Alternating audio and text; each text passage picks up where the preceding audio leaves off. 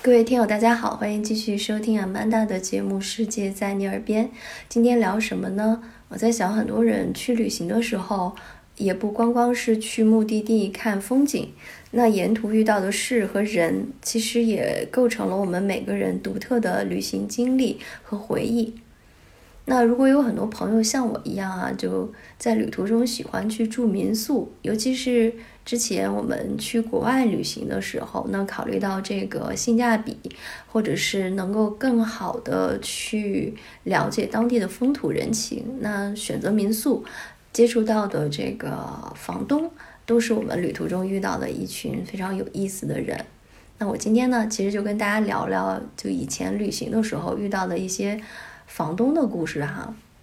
首先是我第一次在国外住民宿呢，时间比较早了，应该是一二年左右。那个时候大家可能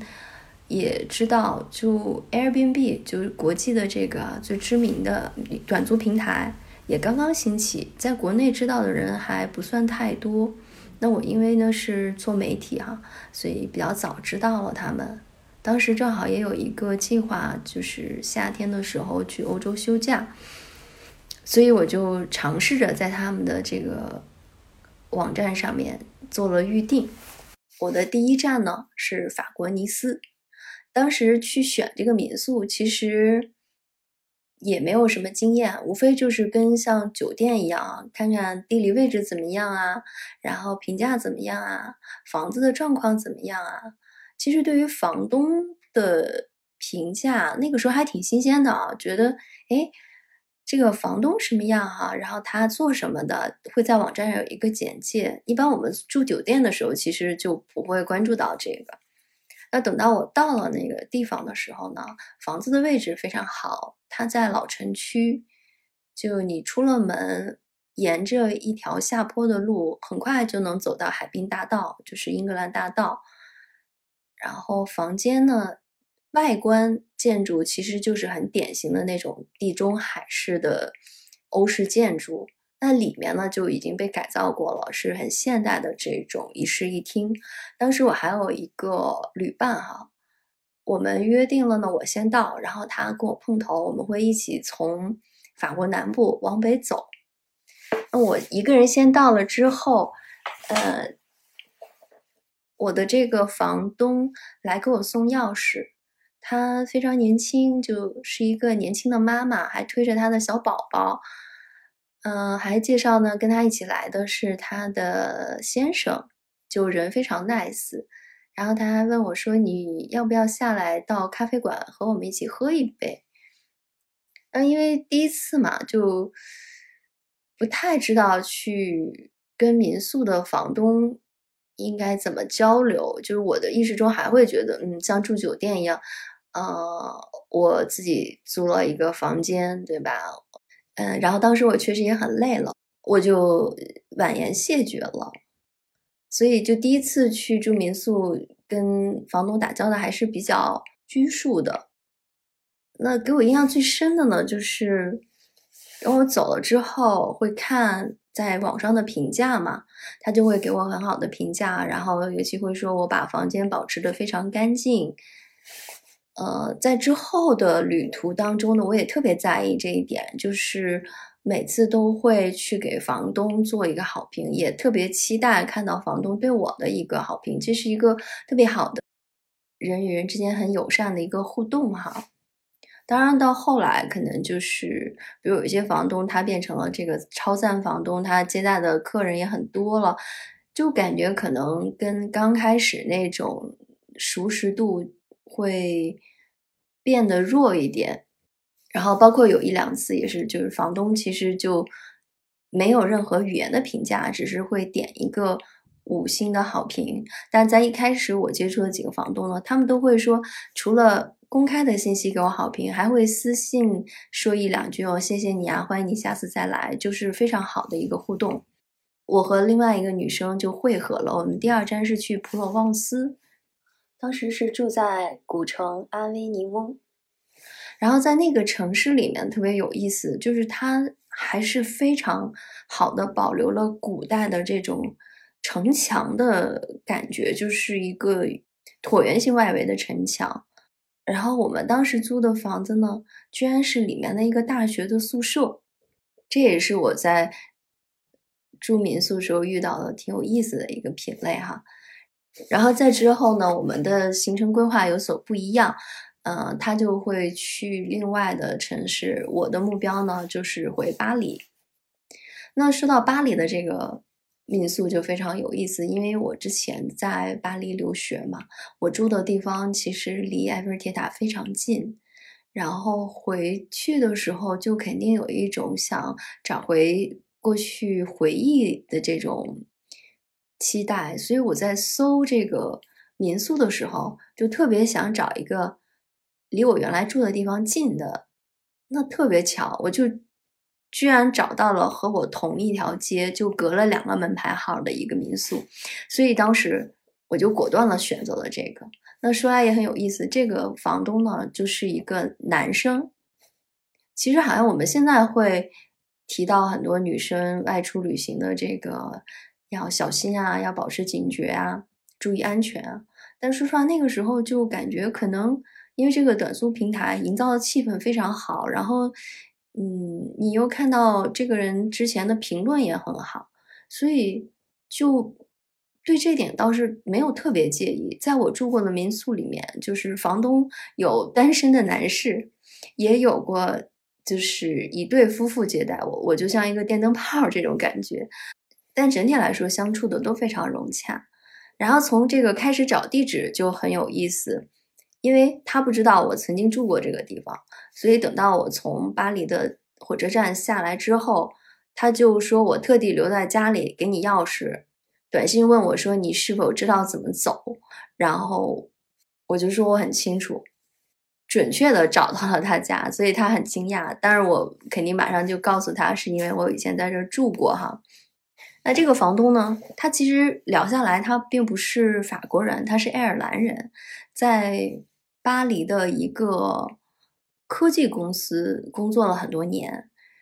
然后他呢，这个房子其实已经买下来了。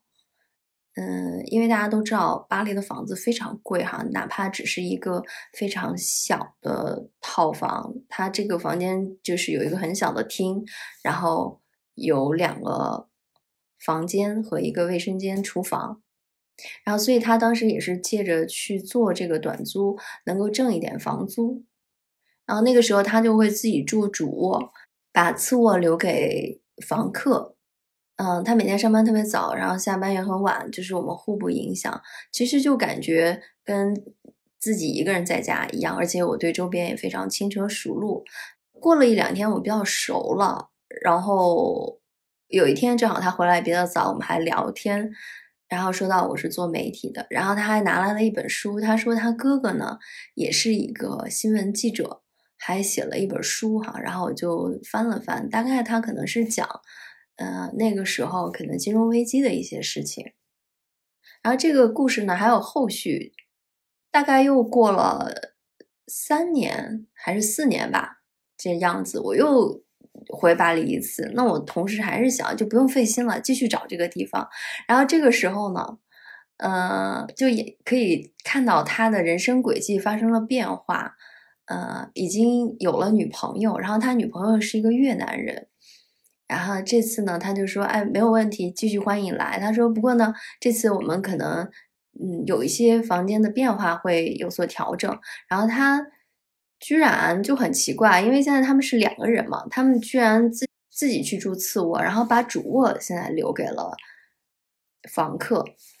然后整体来说呢，也是还是互不干扰，他们两个人上班都比较早，但是晚上回来的时候就有很明显的变化，就可能我去参加一些活动啊，见朋友回来的时候，他们两个人就已经回来，在那看电视啊，然后聊天啊。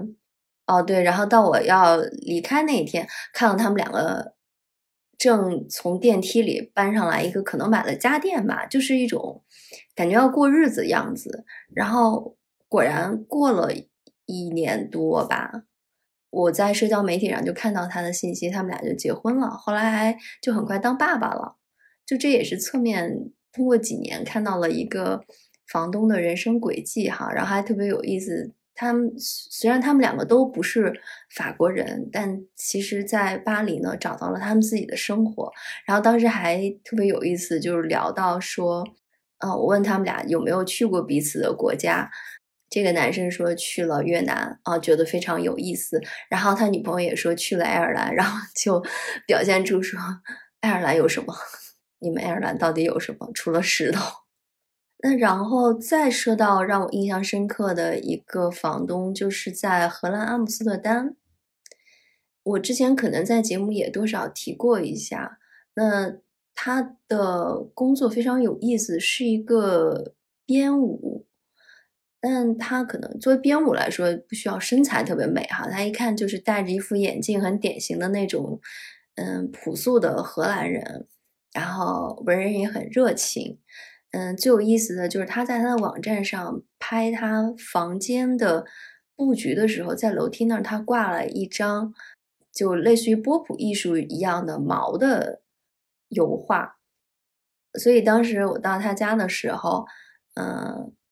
他带我去上楼，也简单做了一个聊天儿然后说到我说，哎，你怎么会挂这样一张照片？他说，嗯，在他那个年纪哈，他应该是。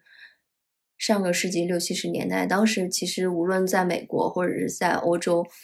年轻人也是掀起了一股这种革命的思潮，所以，所以那个时候可能他会觉得毛是这样一个来自东方的很神秘的人物形象。他楼上有两个房间，一个是。分配给房客，就是我住的房间。那另外他说旁边是他儿子的房间，我没有太见过他儿子，但他说呢，就大概是 teenager 吧，十几岁的样子。然后我在这边呢，就关着门，会听到，呃，晚上的时候他儿子应该回来了，就会放音乐，然后一会儿呢就咚咚咚咚下楼，咚咚咚上楼。然后第二天早上吃早饭的时候，就碰见了这个呃女主人。然后他就跟我说，希望昨天没有吵到你。他说呢，是呃我儿子的女朋友来找他。呃，更有意思的一件事呢，就是他还亲自上楼给他们送那个被子。然后就从这一点，我就会感觉到，嗯，就荷兰说他的思想哈，或者是这种民风是比较开放、嗯自由的。其实从这一点。家庭的教育上来说，就能体现出来，就是对这种十几岁的青少年啊，他们是会采用一种非常呃自然或者是宽容的态度，而不是像我们国内的父母可能会啊女谈女朋友了，然后来家里面了还要住在这儿，就会非常紧张。那还有更多我遇到有意思的房东呢，我们下期节目接着聊。